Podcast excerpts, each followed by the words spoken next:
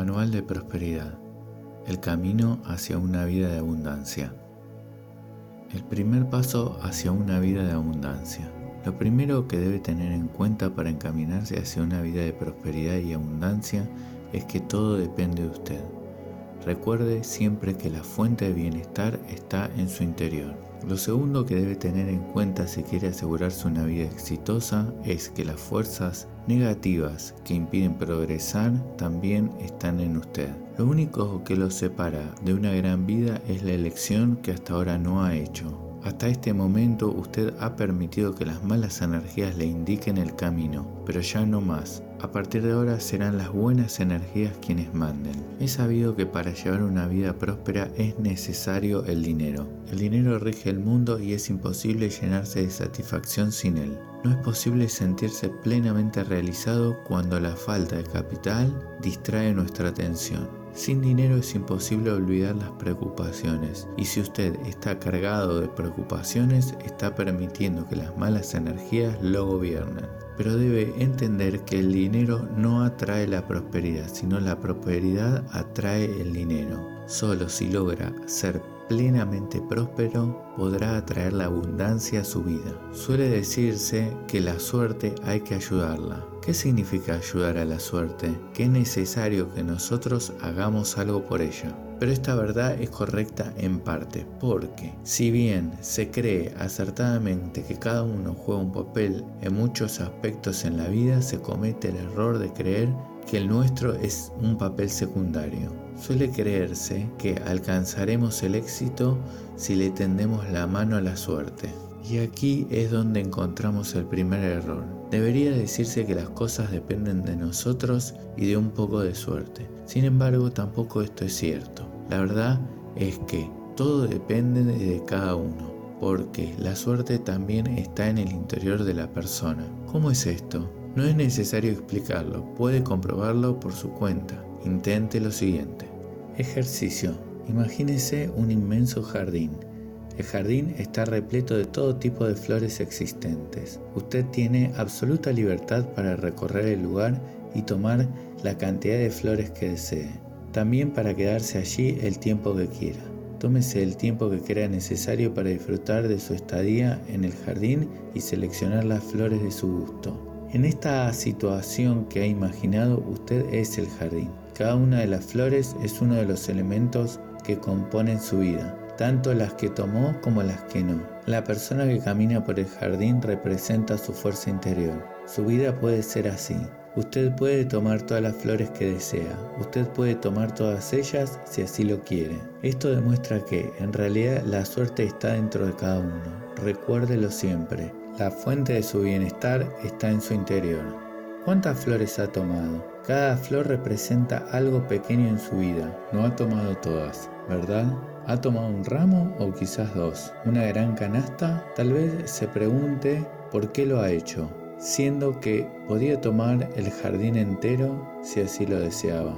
Esto se debe a que la mayoría de las personas tienen poco control sobre lo que les sucede. Si usted no tomó el jardín entero es porque no tiene control sobre su vida. Lo primero que debe hacer es asumir la situación en la que se encuentra. Solo en la medida en que acepte que podrá superarse y aceptándola es como da el primer paso, la fuerza interior.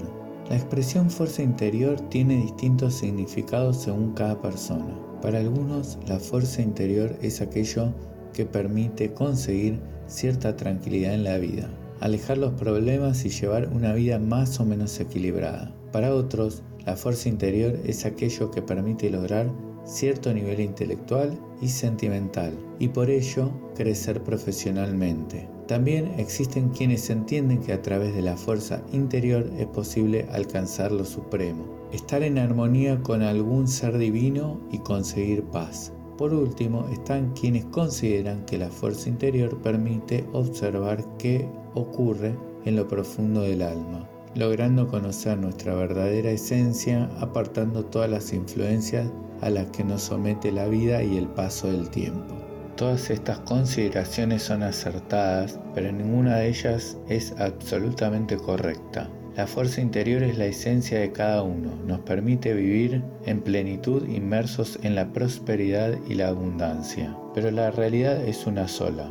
Por este motivo, es una idea incompleta creer, por ejemplo, que la fuerza interior solo nos permite conseguir cierta tranquilidad en la vida o nos permite observar qué ocurre en lo profundo del alma. A través de la fuerza interior es posible alcanzarlo todo y su fuerza interior estará al máximo de su poder únicamente cuando usted sea capaz de vivir en plenitud todos y cada uno de los pequeños momentos de su vida. Construya su unidad.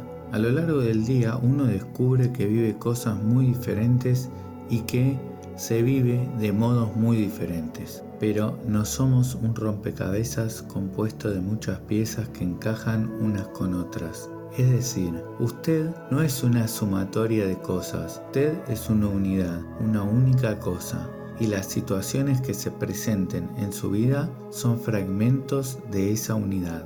Para conseguir la unidad es necesario detenerse en cada pequeño detalle. Es necesario concentrar nuestra atención solo en aquello que nos ocupa en un determinado momento, no estar pendientes de algo más. No debe permitir que las cosas choquen entre sí. Si piensa en qué debe hacer al llegar a su casa mientras habla con un amigo, se está alejando de su unidad interna. Hay que vivir cada momento con toda la capacidad de atención puesta en ello.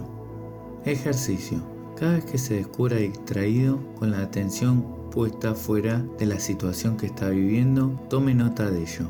Lleve siempre consigo algo donde escribir o algo donde tomar nota. Describa lo sucedido tanto como le sea posible. Intente dejar por escrito cuál era el tema sobre el cual estaba hablando, si ese tema le resulta interesante o no, quiénes participaban de la situación, etc. Al cabo de unos días habrá varios ítems en la lista. Ponga atención en ellos e intente clasificarlos. Para ello utilice formas que crean más convenientes y tantas como se le ocurran. Clasifique, por ejemplo, según el tema de que se hablaba, según las personas que intervengan, según el lugar donde se desarrollaba la situación, etc. Con el paso de los días y de las listas podrá visualizar en detalle el origen de su falta de atención. Intente solucionar los problemas o evitarlos si no es posible resolverlos el resultado será una mayor facilidad para lograr la unidad. Lo interior y lo exterior. Si bien nos referimos a la fuerza interior y a la unidad, y si bien podemos ver que el mundo que nos rodea es independiente de cada uno, hay algo que debemos tener en cuenta. En realidad, lo exterior y lo interior son exactamente lo mismo. Hablamos de lo exterior y de lo interior por la misma razón que hablamos de la mesa y de la silla. Es decir, si bien todo conforma parte de lo mismo, le asignamos un nombre porque de lo contrario todo sería caos. A pesar de estar delimitados por un cuerpo, no podemos afirmar que de nuestra última capa de piel hacia adentro encontramos el interior y hacia afuera de ella el exterior. Está claro que si hay un límite fijo, no tenemos un límite para lo espiritual.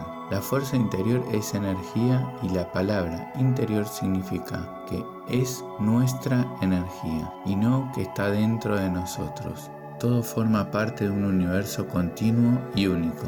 Nuestro cuerpo y el mundo material que nos rodea son solo distintos elementos de lo mismo. No solo eso, hay un fluir energético constante desde el mundo exterior, es decir, el espacio de lo material hacia el mundo interior.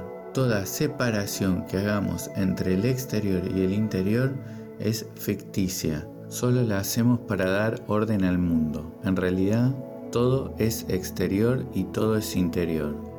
Punto de quietud. El punto de quietud es un espacio que existe en los seres humanos, caracterizado por la calma profunda y plena. Es un lugar de plenitud, claridad y bienestar, en el que es posible entrar cuando uno va más allá de la conciencia. En este lugar no se tendrá noción de usted mismo, ni de esto ni de aquello, ni de dentro o de fuera. Acceder a ese punto de quietud permite alcanzar la paz y la integración, tanto con uno mismo como con los demás. eliminando las malas energías y liberando nuestro interior. La permanencia en el punto de quietud, aun cuando nos esforzamos mucho por alcanzarlo, no supera los pocos segundos, pero el beneficio que se obtiene, tanto en lo corporal como en lo mental y lo espiritual, es extraordinario. Lamentablemente comienza a modificarse la percepción, acrecentando la conciencia y facilitando el proceso. La fuerza que se adquiere mediante el acceso al espacio de quietud impone una visión más lúcida y acertada de la vida. Más allá de la mente consciente y del mundo superficial encontramos a ese espacio limpio y extracorporal. Cada vez que nos conectamos con el punto de quietud, algo se está modificando en nuestro interior y estamos dando paso hacia una autorrealización. Entienda al punto de quietud como el lugar donde los mundos interior y exterior confluyen y se vuelven uno solo. Ejercicio. Alcanzar el punto de quietud requiere una máxima relajación y la relajación solo puede lograrse si todo se encuentra en su estado de completa calma. Ante todo, procure usar ropa sencilla y cómoda. Tenga un ánimo predispuesto y optimista. Siéntase confiado.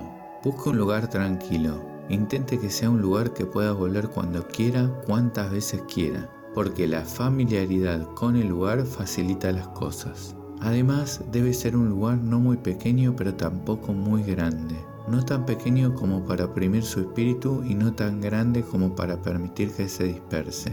En lo posible debe ser una habitación levemente rectangular, pintada de blanco y con el menor nivel de decorado posible.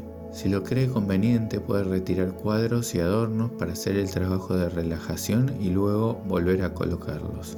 Lo único que se intenta lograr es tener un lugar de meditación con la menor cantidad de energía posible porque eso dificulta que fluya desde el universo hacia su espíritu y desde su espíritu hacia el universo. Estire todos los músculos de su cuerpo. Puede consultar a un profesional o algún libro de ejercitación. Dedique unos minutos a relajar su físico priorizando el trabajo en sus piernas. Los calambres y dolores son consecuencias de las malas energías. Siéntese en el piso y respire profundamente. Cuide de estar bien sentado de modo que la posición le permita respirar con facilidad. No es recomendable tenderse completamente. Muy despacio comience a tomar aire por la nariz, conténgalo unos segundos y exhálelo por la boca rápido y de una vez. No evite los sonidos de la respiración, hágalo sonoramente. Debe sentirse a usted mismo. Repita el procedimiento hasta que note que su pecho está completamente limpio y su cuerpo se aligera. Cuide su respiración, solo deje que su atención se centre en cómo fluye el aire por su cuerpo. Relaje todo el cuerpo, no se apresure al hacerlo. Toma tiempo relajarse completamente y uno debe hacerlo poco a poco. Relaje todo el cuerpo, parte por parte, órgano por órgano, músculo por músculo, miembro por miembro. Trate de eliminar todo pensamiento de la mente. No se esfuerce demasiado en ello. Todo tiene que ser de forma natural. Luego visualice alguno de los lugares preferidos en la naturaleza donde quisiera estar. Concéntrese en palabras que le agraden y vayan con usted. Logrado esto, sienta amor, el cariño de las personas queridas, de todos los seres del mundo y la naturaleza. Le dan paz y armonía y no dejan que nada malo le suceda. Deje fluir todas las ideas y visiones que vienen a su mente. Así captará la idea de que usted es todos y todo a la vez. Lista de deseos. Uno de los principios básicos, no hablemos ya de lograr prosperidad y abundancia, sino de poder llevar al menos una vida aceptable, es la organización. Ser una persona organizada es fundamental para tener la vida que usted desea y atraer el dinero a su vida.